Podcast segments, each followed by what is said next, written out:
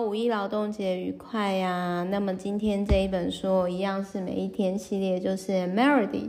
然后呢，他是很受欢迎的作家，也是第一个就是倡议呢，就是公益纯正的作者。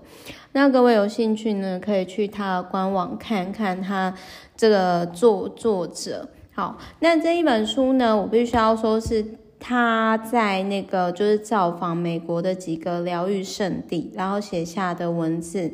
哦，你看作家不愧是作家，边旅行的时候还可以边写文章哦，然后同时呢又赚钱。好，我下一次的中年环游世界之旅呢，就要比照 Melody 这样办理。等疫情过去，大家去过哪些地方呢？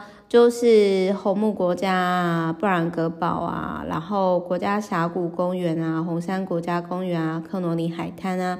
沙漠温泉、啊，温泉镇、啊，黄石国家公园、奥林匹克国家公园，哦，赫温热带雨林呐，化石森林国家公园、大峡谷啊，奥荷马、骑马峰、派克峰等等的这些地方，看起来他蛮喜欢走国家公园的、是说一个人旅行，我个人是觉得说也的确啦，就是走国家公园啊，或者是一些观光景点，事实上会比较。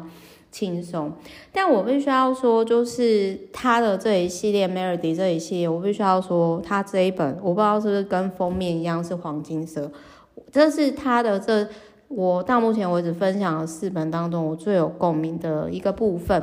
然后我跟大家分享就是一些我很有共鸣的地方，好，比如说他说疗愈从认识呢自己是谁开始，而不是。别人眼中的自己，那什么叫爱自己呢？爱自己就是说，当你今天接纳你自己，然后诚实面对那些疗愈过你、帮助你的一切，那你才能够将自己的疗愈服务天赋跟他人分享。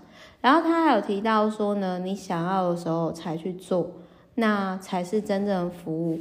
那我看到这一篇的时候，我就觉得说，哎，我很谢谢我的 VVIP 哦。都接受我，因为我其实之前是处于就是会比较强迫自己的状况。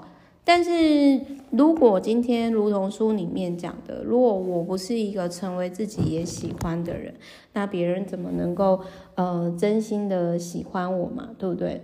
那再来还有，如果说你今天要加速实现你的梦想的话，那你一定要成为一个你真正喜欢自己的人。然后再来呢，就是。真诚的分享你的见啊，你知道你有多疲累吗？其实很多人真的是把自己逼到逼到极致哦。但我觉得说适当的压力是好的，但是过犹不及，真的好吗？然后还有它里面也有提到说呢，抚慰曾经受伤的自己，而不是一直自我批判啊，责备自己哦。那再来还有他有提到说，人生偶尔需要。就是面对自己的软弱，需要刺激一下，以及开始打扫房子、清理情绪所造成的障碍，将使你跟你的灵魂更接近。当你的东西越来越少，你会更清楚知道说，其实重要的东西是不多的。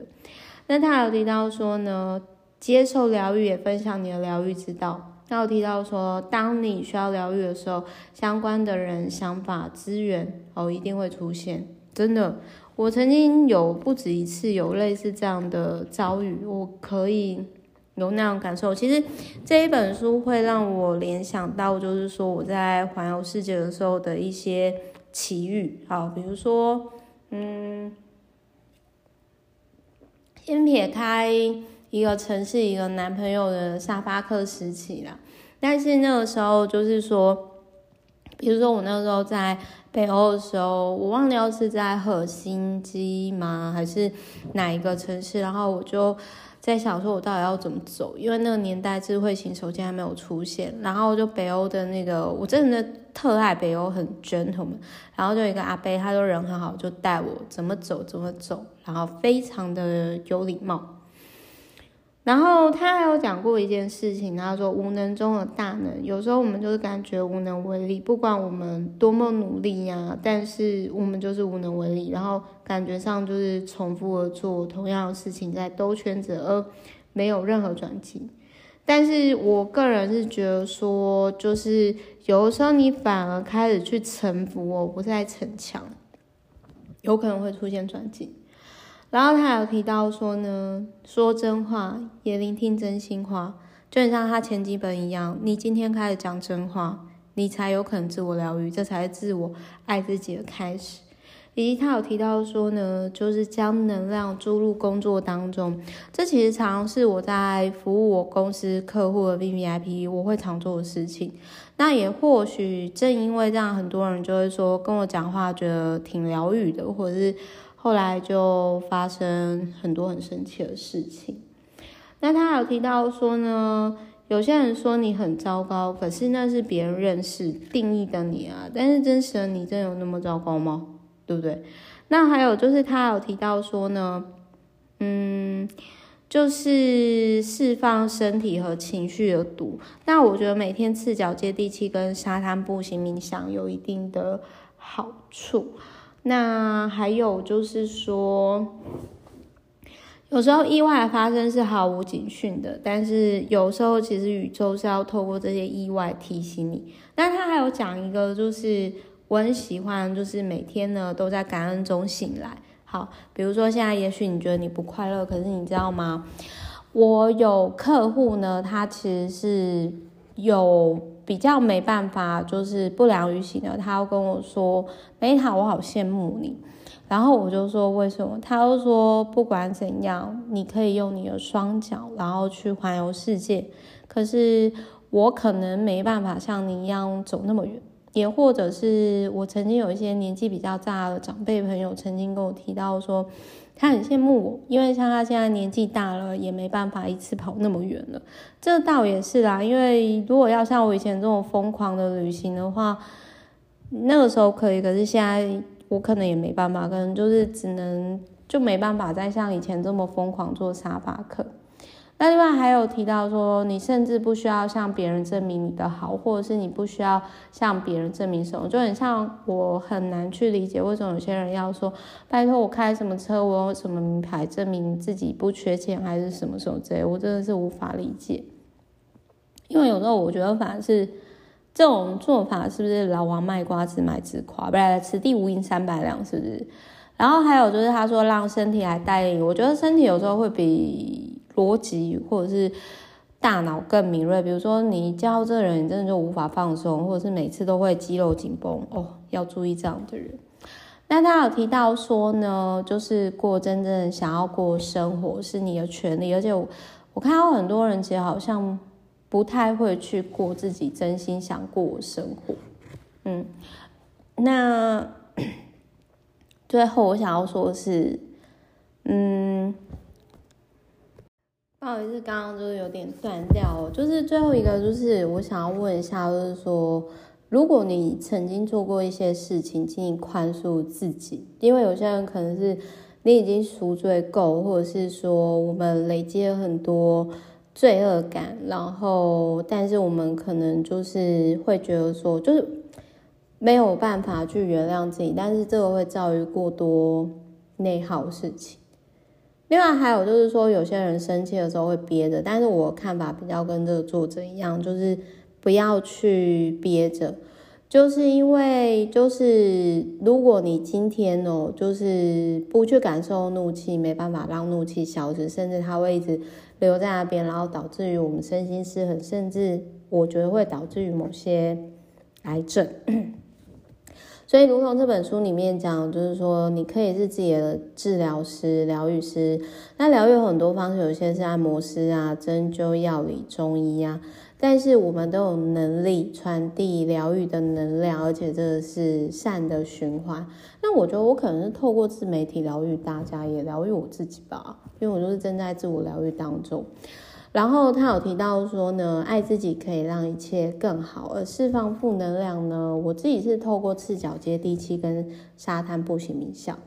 然后还有他有提到说，如果你不知道怎么创造你想要的生活，你一定会找到适合你的各方面的答案的，甚至有时候等待回应。